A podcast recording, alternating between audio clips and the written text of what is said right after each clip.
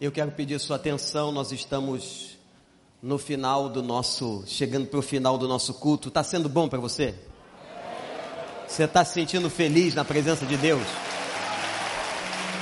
Quem já pisou no Santo dos Santos em outro lugar não sabe viver. Quando a gente ora muito não é melhor? Quando a gente louva mais não é melhor? É tudo melhor. Que esse culto seja apenas a imagem daquilo que você tem que fazer lá na sua casa, na sua devocional. Abre a Bíblia em 1 Samuel, capítulo 7. 1 Samuel 7. Nós vamos ler do versículo 2. 1 Samuel 7, 2. Não é fácil pregar diante da manifestação da glória de Deus. A arca permaneceu em Kiriat Jearim muito tempo. Foram 20 anos e todo o povo de Israel buscava o Senhor com súplicas. E Samuel disse a toda a nação de Israel: Se vocês querem voltar-se para o Senhor de todo o coração, livrem-se então dos deuses estrangeiros e das imagens de Astarote. Consagrem-se ao Senhor e prestem culto somente a Ele. E Ele os libertará das mãos dos filisteus. Assim os israelitas se livraram dos balins e dos postes sagrados e começaram a prestar culto somente ao Senhor. Samuel prosseguiu: Reúnam todo Israel em Mispa, e eu intercederei ao Senhor a favor de vocês. Quando eles se reuniram em Mispa, tiraram água e a derramaram perante o Senhor. Naquele dia jejuaram e ali disseram: Temos pecado contra o Senhor. E foi em Mispa que Samuel liderou os israelitas como juiz. Quando os filisteus souberam que os israelitas estavam reunidos em Mispa, ou Mispá, os governadores dos filisteus saíram para atacá-los. Quando os israelitas souberam disso, ficaram com medo, disseram a Samuel: Não pares de clamar por nós ao Senhor o nosso Deus para que nos salve das mãos dos filisteus. E então Samuel pegou um cordeiro ainda não desmamado e ofereceu inteiro como holocausto ao Senhor. Ele clamou ao Senhor em favor de Israel e o Senhor lhe respondeu, lhe respondeu. Enquanto Samuel oferecia holocausto, os filisteus se aproximaram para combater Israel. Naquele dia, porém, o Senhor trovejou com fortíssimo estrondo contra os filisteus e os colocou em pânico. E foram derrotados por Israel. Os soldados de Israel saíram de Mispá e perseguiram os filisteus até um lugar abaixo de Betcar, matando-os pelo caminho. Então Samuel pegou uma pedra e a ergueu entre Mispá e Sem, e dele o nome Ebenezer, dizendo: Até aqui o Senhor nos ajudou. Assim os filisteus foram dominados e não voltaram a invadir o território de Israel, o território israelita. A mão do Senhor esteve contra os filisteus durante toda a vida de Samuel. As cidades que os filisteus haviam conquistado foram devolvidas a Israel, desde Ecrom até Gate. Israel libertou os territórios ao redor ao redor delas do poder dos filisteus e houve também paz entre Israel e os amorreus. Samuel continuou como juiz de Israel durante todos os dias de sua vida. A cada ano percorria Betel, Gilgal e Mispá, decidindo as questões de Israel em todos os lugares, mas sempre retornava a Ramá, onde ficava sua casa Ali ele liderava Israel como juiz e naquele lugar construiu um altar em honra ao Senhor. Você pode aplaudir a palavra do Senhor?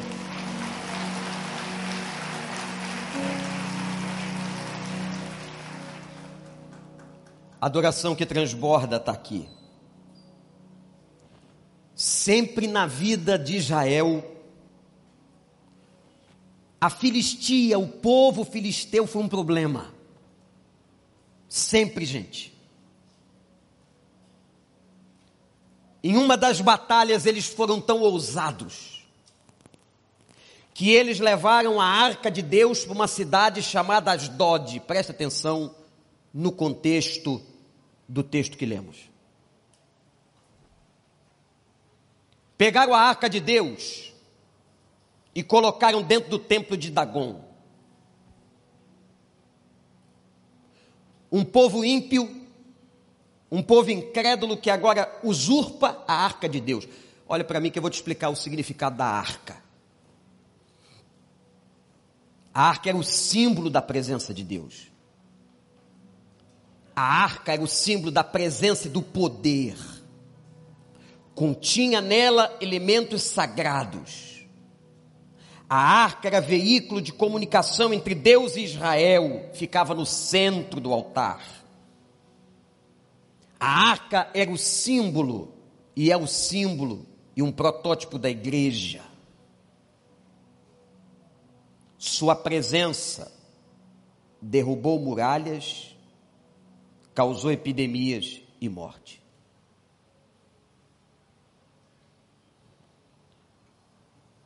Quando os filisteus levaram a arca de Deus para esta cidade e colocaram no templo de Dagon, amanheceu o dia seguinte, eles foram ao templo para cultuar e a arca que estava lá só que a imagem, a estátua de Dagon estava no chão. Preste atenção na palavra do Senhor. Com a cabeça, o rosto voltado para a terra. Poder de Deus, justiça e juízo de Deus veio,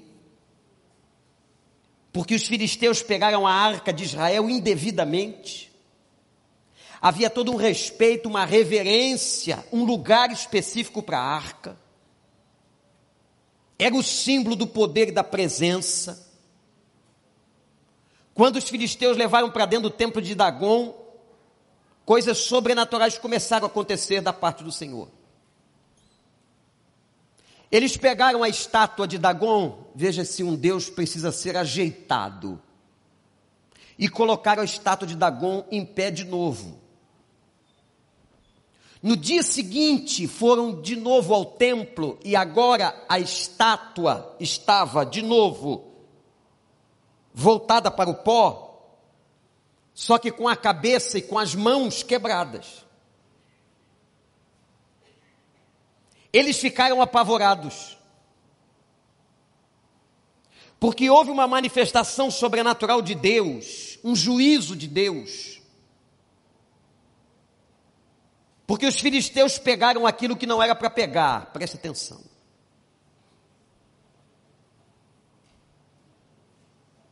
Na madrugada do dia seguinte, começou a acontecer uma epidemia.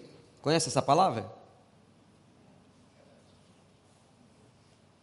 Eu fiquei tão chocado com a atualidade da revelação que eu espero que você creia. E porque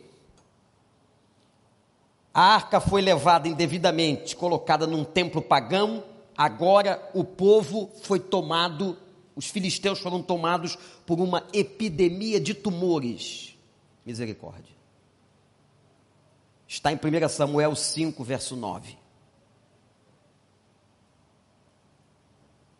Tentaram mandar a arca viram que ali não tinha condições, foi para uma cidade chamada Ecrom.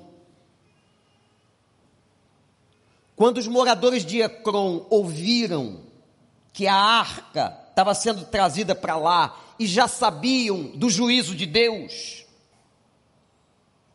a Bíblia declara que houve um pânico mortal, um medo de morte.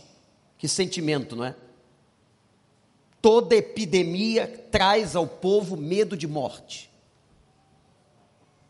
Por isso que vocês, que nós, até os crentes, no meio da pandemia que estamos vivendo, sentimos medo de morte. Quando a arca de Deus foi levada para o meio de Ecrom, aquela epidemia de tumores, eles já sabiam que tinha acontecido eles ficaram em pânico. A mão de Deus pesou. e eles começaram a pedir que tirassem a arca de Deus dali. Os filisteus, então, os governadores, disseram assim: Nós temos que resolver o problema. Vamos tirar a arca de Deus daqui, a arca dos israelitas. E eles levaram para uma cidade chamada Bet-Semes. Quando a arca chega a esta cidade, começou gente a morrer. Olha aí, presta atenção, olha para cá. Você está brincando com as coisas de Deus? Com o nome de Jesus. Começou gente a morrer naquela cidade. E o povo fez uma declaração. E olha que declaração forte não podemos permanecer na presença do Senhor. Nós não temos condições de ficar na frente da arca de Israel. Os filisteus reconheceram tudo isso, devolvem a arca e a arca vai parar numa outra cidade chamada Kiriat Jearim. Quando a arca chegou a Kiriat Jearim, agora é levada e Deus aprova. Quando Deus aprova, Deus aprova. Quando Deus reprova, Ele reprova. E a arca foi levada para a casa de um homem chamado Abinadab. Eu imagino aquela família sabendo do que tinha acontecido, das desgraças advindas da desobediência da arca no lugar indevido. Agora Binadab recebe na sua casa, ele pega e eles pegam o seu filho chamado Eleazar, consagram Eleazar para tomar conta da arca. A história diz que por 20 anos a arca ficou em Kiriat Jearim o símbolo da presença de Deus. Israel chorava. Israel chorava, Israel orava, por quê? Porque eles queriam a arca perto do povo. A arca estava no lugar errado, indevido. E aqui começou a leitura que fizemos. O que eu estou falando aqui é uma introdução para você entender o momento do texto que a gente leu. Deus fez sete revelações. Sete. Aqui dentro do texto que a gente leu. A primeira revelação que foi feita de um culto insuficiente. Como é que é? Mas todo culto a Deus, Deus não aceita? Não.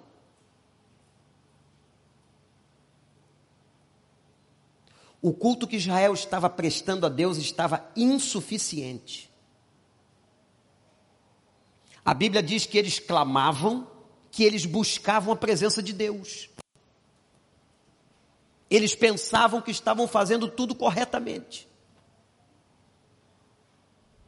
E a primeira revelação que vem ao texto é de que havia um culto insuficiente, uma adoração imperfeita. O sacrifício não era completo. O sacrifício, quando eu digo o sacrifício de adoração. E o profeta Samuel, que também era juiz naquela época, Samuel tem um papel importantíssimo na história de Israel.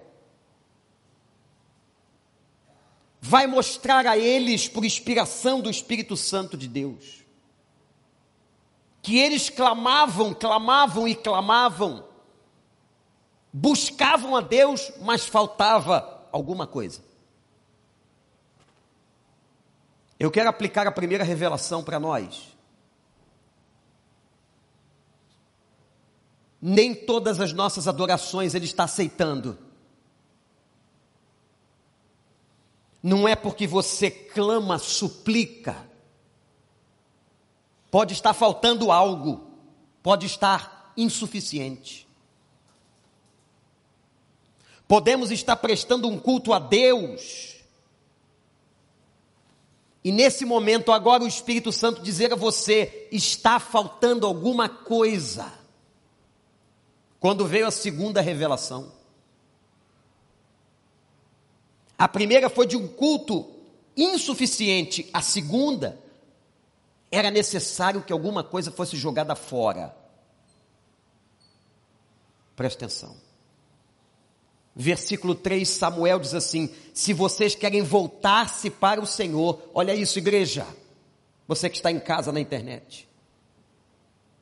Se vocês querem voltar-se para o Senhor de todo o coração, livrem-se dos deuses estrangeiros de Astarote. Prestem culto somente a Ele, e Ele os libertará. Aí você diz assim, pastor, eu estou fora. Eu não me enquadro. Porque eu não tenho Astarote na minha casa. Eu não tenho uma imagem na minha casa que eu adore. Eu não tenho um poste ídolo. Pastor, estou fora do texto. Não está não. Não está não. E eu quero declarar aqui para você, eu não sei como e de que maneira o Espírito trabalhará isso na sua vida, mas tem coisas para que seu culto se torne completo diante de Deus, aceitável diante de Deus, suficiente diante de Deus, tem coisas na sua vida que você tem que jogar fora. Está ouvindo?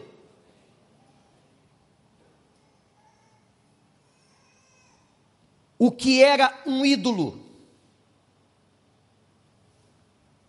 O ídolo, que no caso do texto é Astarote, ou qualquer Balim, filhotes de Baal, eram deuses que ocupavam o trono do coração de Israel. A tristeza de Deus era a idolatria, aliás. Quando o primeiro mandamento diz: Amarás ao Senhor teu Deus, é porque a primeira preocupação de Deus é que o homem, o ser humano, sendo por natureza adorador, ele adore coisa errada. E por isso a ordem do primeiro mandamento: amarás ao Senhor teu Deus, adorarás a Ele. Não podemos nos inclinar a outros deuses. O que são esses deuses? É tudo aquilo, olhe para mim, tudo aquilo que toma o centro ou o trono da sua vida. Isso é idolatria. Então a notícia, talvez surpreendente dessa manhã, é que tem muitos crentes ainda idólatras. Porque o seu coração não está totalmente voltado ao Senhor. Meu irmão, minha irmã, tem coisas aqui hoje que você tem que jogar fora e só você sabe o que é. Eu não estou falando de alguma coisa física, talvez. Pode ser que tenha. Quem sou eu? Pode ser que o Espírito Santo te revele de alguma coisa física que você tem que jogar fora. Isso aconteceu na conversão da minha mãe. Eu queria tanto que o Espírito Santo pudesse me mostrar a genuinidade da conversão dela que eu pedi um sinal a Deus na minha incredulidade, porque quando a gente pede sinal a gente é muito incrédulo. E a minha casa era uma casa cheia de imagens de escultura. Na frente da casa, meu pai construiu um altar a São Jorge. Na porta, minha mãe colocava imagens do Papa de Roma. Dentro das portas e atrás das portas da casa haviam espadas de São Jorge.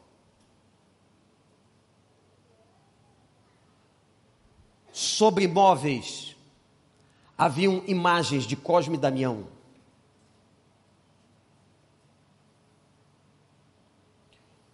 O sinal que Deus me deu da conversão dela foi o dia que ela pegou um saco bem grande, colocou tudo dentro e me entregou e disse: joga fora. Aleluia. Joga fora.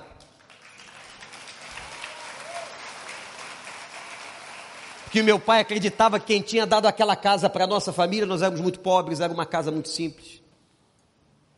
Até então nós morávamos num pequeno lugar, nos fundos de uma casa, na piedade, num quarto só, todo mundo. Quando ela disse joga fora, eu entendi que o Senhor tinha libertado totalmente o coração dela. Pode não ser uma imagem física ou alguma coisa de dentro da sua casa, mas pode ser uma coisa que esteja aí sentada no trono do teu coração. Uma pessoa, um bem material, tudo aquilo que ocupar o centro e o trono da sua vida é idolatria. Joga fora. E se você não joga fora, não adianta vir para a igreja, levantar as mãos, abrir a Bíblia, cultuar, suplicar de joelhos, porque a adoração está incompleta, insuficiente. Foi isso que Samuel disse. Joga fora. Aquilo que hoje ocupa o trono da tua vida, que é a idolatria, e detalhe, onde você está colocando confiança? Atenção. Tem muita gente aqui colocando confiança no dinheiro. O dia que você entregar a sua vida a Deus e deixar Ele governar, o dinheiro não será mais uma preocupação para você. O dinheiro será uma bênção que Deus vai dar para sustentar a sua vida. Louvado seja o nome do Senhor. Tira o dinheiro do trono. Tira tuas vaidades do trono, deixa ele fazer e joga fora. E atenção, quando eu jogo alguma coisa fora, quando a minha mãe jogou aquelas entidades fora, o nome disso é reparação. Há momentos que eu tenho que pedir perdão, mas há momentos que eu tenho que pedir perdão e reparar. Não preciso contar a experiência, mas ontem eu tive oito horas, gastei oito horas, investi oito horas da minha vida fazendo uma reparação.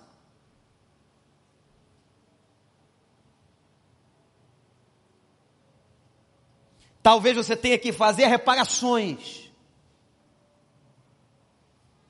É hora de jogar fora os astarotes e balins que têm outros nomes na sua vida. Amém, minha igreja?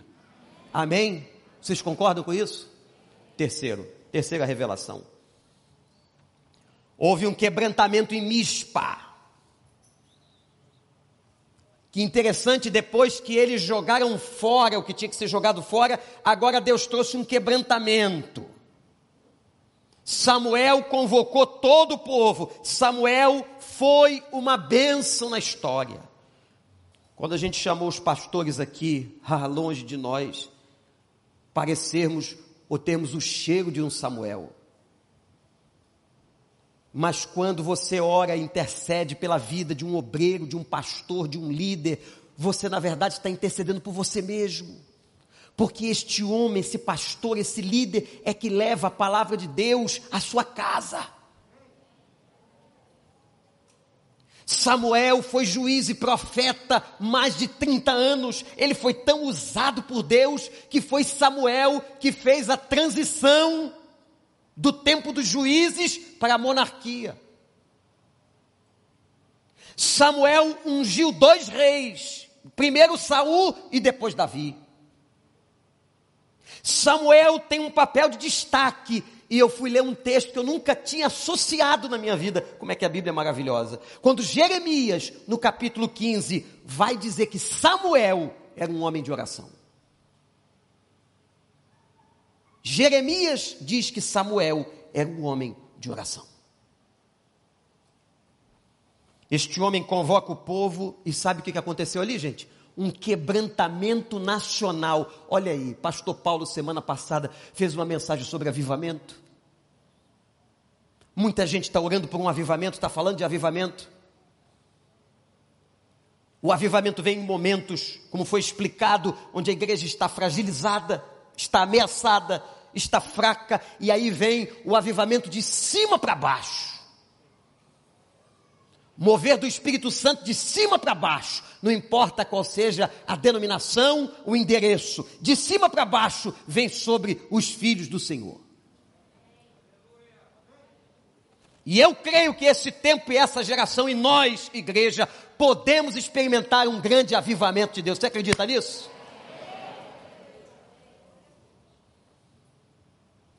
O que que Samuel fez? Samuel teve alguns movimentos. Ele primeiro chamou o povo a uma unidade. Se o povo não tiver unidade, não tem avivamento. Por isso você tem que jogar fora as mágoas, os ressentimentos, você tem que fazer reparações. E eles chamam o povo à unidade e eles fazem uma coisa muito interessante. Eles pegam água e jogam. Por que, que eles jogaram água como consagração na presença do Senhor? Porque água era um bem precioso no meio do deserto e daquela terra seca. A água era alguma coisa muito importante. Quando eles jogam e derramam água na presença de Deus, eles estão dizendo o seguinte: nós estamos derramando o que é mais precioso. Você quer uma modificação na sua vida? Quer um mover de Deus na sua vida? Então a primeira coisa a fazer é buscar limpar o seu coração de mágoas e ressentimentos. E segundo, oferece o mais precioso. Outra coisa que Samuel fez foi convocar o povo a jejuar. Jejuar.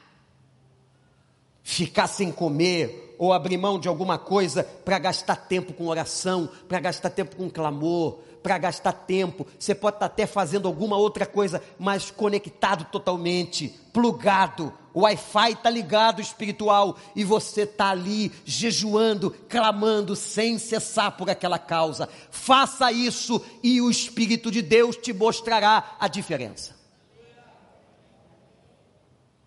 Houve um mover em torno da unidade, ofereceram tudo de mais precioso, jejuaram e confessaram pecados, como a gente fez aqui hoje.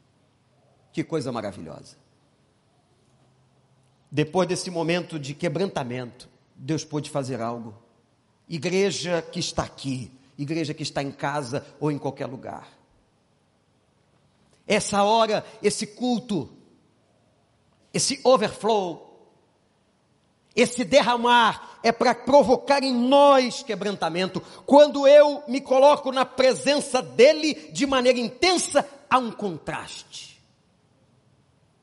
um contraste entre a santidade dele e a minha pecaminosidade. Por isso que quando Isaías entrou no templo, olhou a santidade de Deus, ele disse: Ai de mim que vou perecendo, porque sou um homem de lábios impuros. A santidade de Deus é um contraste com a nossa pecaminosidade. Você quer ter vida melhor? Olha para mim. Vai para o joelho vai para o jejum, joga fora os ídolos,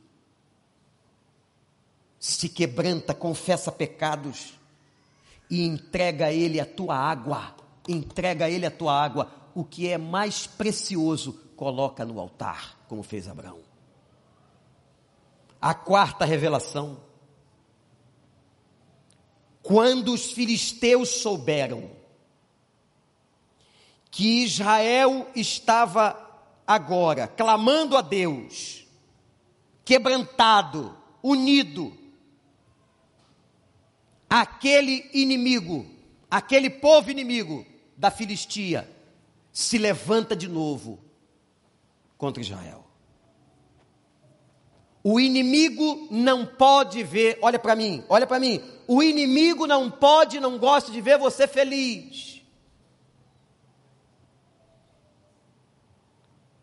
Os governadores da Filistia de novo resolvem atacar Israel. O que gerou medo? Quando o inimigo vem contra nós, a gente se sente acuado e amedrontado. Eles então estavam ainda fragilizados naquele processo de santidade. Eles foram ao profeta, confiavam muito no profeta Samuel e disseram: Samuel, por favor, e naquela época o sistema intercessório passava por isso. Por favor, Samuel, não deixe de clamar. Nós estamos com medo.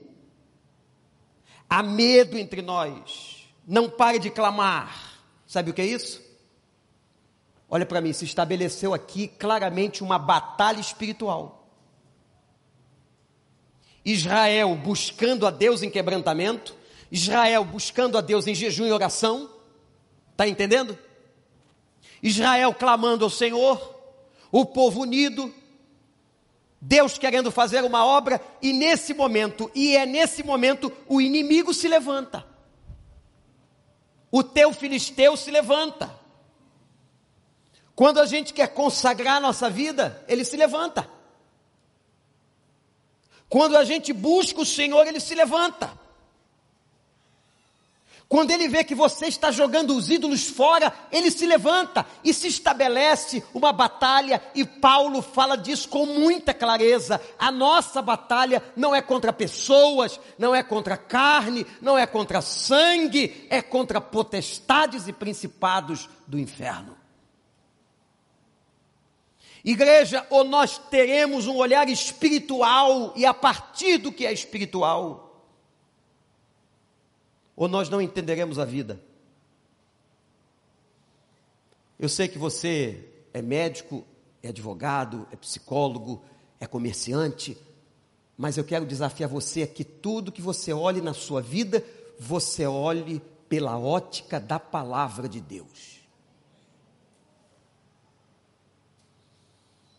Eu conheço alguns crentes que quando vão dar uma definição, uma justificação do que estão vivendo, eles partem para uma explicação humana. E esquecem que nós estamos no meio de uma batalha espiritual. Se você quer consagrar a sua vida, o inimigo se levantará, porque ele não gosta de ver você feliz. Mas fica tranquilo, porque no lugar que ele foi um dia vitorioso, pensou que teve a vitória, naquele lugar é que ele foi derrotado.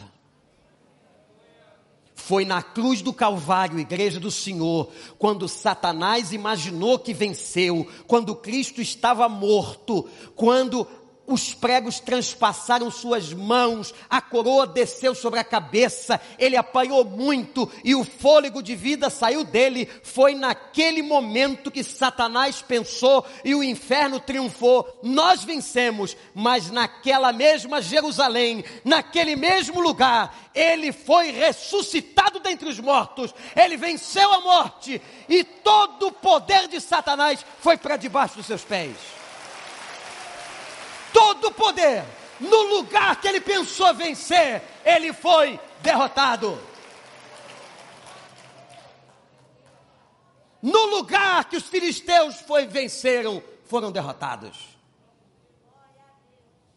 Veio a quinta revelação quando Samuel, no verso 9, pega um cordeiro e oferece o cordeiro. Que festa! Eu tenho que dizer isso aqui, que festa que a gente está vivendo hoje, gente, que festa, que festa, que festa. Eu estou aqui, estou pregando, você está aí, está ouvindo, e nós estamos ouvindo as nossas crianças cultuarem a Deus. O overflow que está aqui está lá, o Espírito está aqui está lá, o Jesus que está aqui está lá com os nossos filhos, com os filhos dos seus filhos. E festa é essa, Senhor. Hoje é dia de festa, hoje é dia de ressurreição, hoje é dia de alegria, hoje é dia de triunfo. Hoje é dia que nós tiramos para cultuar ao nosso Deus, que é digno de toda honra, glória e louvor. Samuel clamou ao Senhor e entregou um cordeiro. Que imagem! A Bíblia é fantástica. Sabe quanto tempo tem essa história aqui? Aproximadamente 1040 anos antes de Cristo. Vejam as tipificações no Velho Testamento do Novo Testamento. Samuel oferta um cordeiro novinho, agrada a Deus. E eu quero dizer para você que hoje nós não precisamos mais trazer um cordeiro novinho porque o cordeiro já foi entregue no altar, é Jesus, o nosso Senhor, ele é o cordeiro de Deus que tira o pecado do mundo, ele já agradou a Deus e pelo sacrifício dele nós fomos sarados, pelo sacrifício dele nós fomos curados hoje de manhã, pelo sacrifício dele nós temos paz, pelo sacrifício dele nós temos vitória, pelo sacrifício dele nós fomos libertos, pelo sacrifício dele nós somos vencedores, pelo sacrifício dele a tua batalha já está ganha é pelo sacrifício dele. A sexta revelação, quando Deus troveja, enquanto Samuel oferecia o holocausto, os filisteus se aproximaram para combater Israel. Vejam, ao mesmo tempo que a gente está orando, ao mesmo tempo que a gente está clamando, ao mesmo tempo que a gente está jejuando, Satanás está trabalhando para derrubar, para roubar a tua alegria, para matar você e para destruir. Mas o Senhor trovejou, aí acabou o problema. Ele não precisa descer do trono, gente. Basta que ele troveje, basta que ele assopre, basta que ele determine, basta que ele levante a mão. O Senhor trovejou com forte estrondo e colocou os filisteus em pânico. E foram todos derrotados em 1084 a.C. por Israel. Gente, quando os soldados de Israel viram os trovões, o sobrenatural de Deus na natureza, eles se inflamaram de uma motivação, de uma alegria, de uma inspiração, que partiram para cima do inimigo. E diz a palavra que foram deixando um a um mortos ou morto pelo caminho. Que essa manhã, no nosso encontro lindo de adoração. O Senhor te motive, o Senhor te rejuvenesça, o Senhor te inspire, o Senhor te dê forças para continuar a tua batalha de oração, de clamor diante de Deus e tenha certeza que Ele está contigo por onde quer que andares. E que a aparente vitória do inimigo será a derrota dele. O Senhor troveja, repete comigo: o Senhor troveja. O Senhor troveja. Levanta as mãos e diz: O Senhor troveja. O Senhor troveja. De novo e bem forte, igreja. O Senhor troveja. Destrói as barreiras espirituais que se levantam. Sabe como é que isso é vencido? Diz Paulo: revistam-se de toda a armadura de Deus e reguem-se pela oração. A última revelação foi quando Samuel viu a vitória total. Levanta um lugar e chama Ebenezer. Samuel pegou uma pedra, ergueu, deu-lhe o nome de Ebenezer, dizendo: Até aqui nos ajudou o Senhor. Olha o que Deus está fazendo aqui, gente. Até aqui nos ajudou o Senhor. Quem é que pode dizer isso diante de Deus hoje? Você tem certeza? Tem certeza que Deus te ajudou até aqui? Tem certeza que Ele te ajudou essa semana? Tem certeza que Ele te ajudou semana passada? Pensando na tua história toda, como gente, como crente, você tem convicção, meu irmão, que Deus ajudou você? Você pode declarar que até aqui me ajudou o Senhor? Você confessa com a tua boca, Ebenezer? Confessa com a tua boca, Ebenezer? E diz assim: Até aqui me ajudou o Senhor. Até aqui me ajudou o Senhor, apesar de todas as minhas lutas, todos os meus problemas, todas as minhas dores, até aqui me ajudou o Senhor.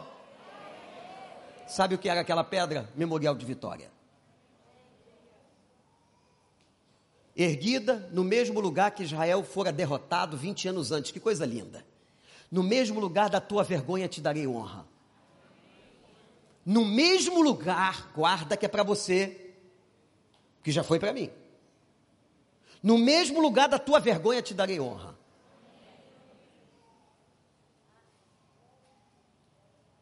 Para que Israel se lembrasse, aquela pedra, para que Israel se lembrasse que tem certas situações da vida que só Deus trovejando. Até aqui, só Deus. Sabe esse problema que você está passando aí? Esse aí? Só Deus. Você pode ir para onde você quiser e você tem que ir para alguns lugares. Está doente, tem que ir ao médico, está precisando de um advogado, tem que ir no advogado, tem que fazer o que você pode fazer, o que as suas forças são capazes de fazer, mas esse problema aí só vai ser resolvido se ele deixar e se ele quiser. Esse aí. E só se ele troveja. Mas eu creio nos trovões de Deus. Eu creio que hoje, de manhã, nesse momento, Deus está trovejando. Porque há certas situações que Ele sabe que é só trovejando. O que Deus está fazendo aqui é trabalhar a memória de Israel de maneira linda, porque as nossas memórias, olhem para mim, as nossas memórias afetivas, memória afetiva é aquela memória das suas experiências emocionais. Você tem memória afetiva. As suas memórias afetivas lembram muito mais das coisas amargas, ruins, do que das boas. Porque nós somos fracos. A carne é falha. Mas quando Ebenezer acontece, quando Samuel ergue aquela pedra, é para ativar a memória do povo, é para motivar o povo e lembrar o seguinte, e eu quero lembrar hoje de manhã, eu tenho certeza pela palavra de Deus que as tuas vitórias na sua vida foram muito maiores que as tuas derrotas. Sim ou não, igreja? Sim ou não, igreja? Então diz até aqui nos ajudou o Senhor. A vida tem muito conforto, não é? Não, tem confronto. Uma vez ouvindo um pastor, um colega da Assembleia de Deus, ele disse uma frase que marcou. No meio do culto, ele disse assim: engole os teus porquês e vai dando glória, porque Deus vai agir. Engole as tuas perguntas e deixa que Deus vai agir. Essas foram as sete revelações de Deus para nós hoje entregues por Samuel a Israel mil e quarenta e poucos anos antes de Cristo. Sabe como é que termina a história? Verso 13: os filisteus foram dominados e não voltaram a invadir Israel. A mão do Senhor esteve contra os filisteus durante toda a vida de Samuel. Houve paz entre os amorreus, isto é, entre os povos cananeus o território, os territórios tomados e possuídos foram devolvidos. E naquele lugar, sabe o que acontece? Overflow. Samuel de novo derrama adoração, constrói de novo um altar. Sempre que ele construiu um altar, era para honrar ao nome de Deus. O seu coração é o altar. O seu coração com Cristo. Isto aqui não é altar, isso é pedra. O seu coração é o altar. Aonde Cristo está. Entregue a Ele o seu coração. Jogue fora o que tem que ser jogado fora. Clame ao Senhor. Confesse pecados. Faça jejum. Diga ao Senhor tudo o que você está precisando. Busque o Senhor com todo o teu coração. Quebranta a tua alma. E o Senhor vai agir. Quanto mais oração, mais busca, mais poder. Você crê nisso? Então fica de pé. Estamos chegando ao final. Eu vou chamar assim, do primeiro overflow, porque eu acho que vai ter outro. O que, que você acha?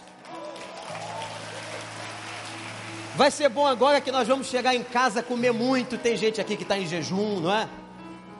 Nós vamos tocar as nossas experiências. Foi muito bom, gente, estar com vocês essas quase três horas. Vai dar daqui a pouco três horas que a gente está cultuando. Graças a Deus. Mas valeu a pena, igreja? Derramamento do Senhor, buscar ao Senhor. No dia do Senhor, no dia da celebração da ressurreição, nós vamos dar a Ele nossa última música, nossa última canção e que essa palavra que Deus trouxe para você com sete revelações fale, ecoe e continue tratando o seu coração e sua vida. No lugar da derrota, nesse lugar, Deus vai trazer a vitória. Adoremos de todo o coração, como fizemos lá três horas atrás, quase.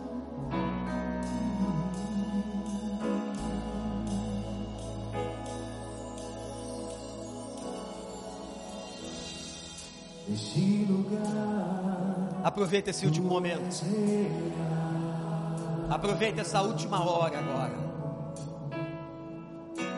Deus está aqui. Vou me entregar totalmente. Joga fora ídolos. E na última oração, se tem alguém aí, qualquer pessoa que quer consagrar a sua vida, vem aqui, eu vou orar por você. Pastor Clóvis, proteja essa parte molhada para que ninguém chegue aqui. Se tem alguém querendo que eu ore pela sua vida, consagrando sua vida, sai do seu lugar e vem aqui para frente. Pode vir. Daí, de lá, pode vir. É um gesto de entrega. Isso. Vem. aquilo que me custa. Tu Se o Espírito Santo toca a tua vida, vem. Consagra. ao meu amor.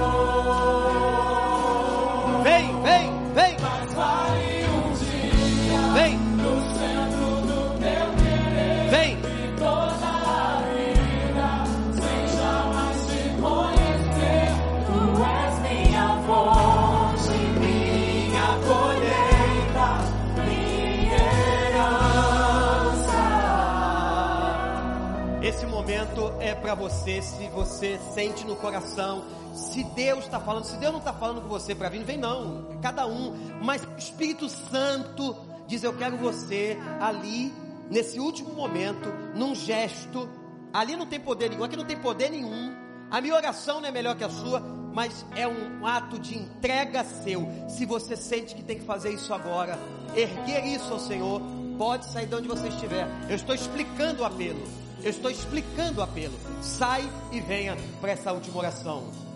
É você e Deus.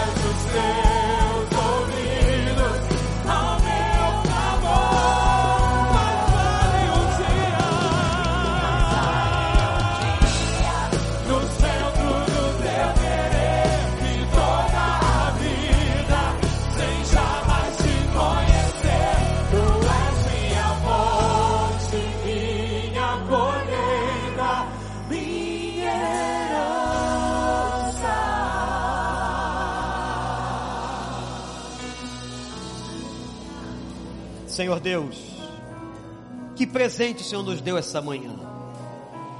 Nós viemos aqui para te ofertar e o Senhor que nos abençoa. Obrigado por esse privilégio. Eu entrego a vida dos meus irmãos e irmãs que estão aqui à frente.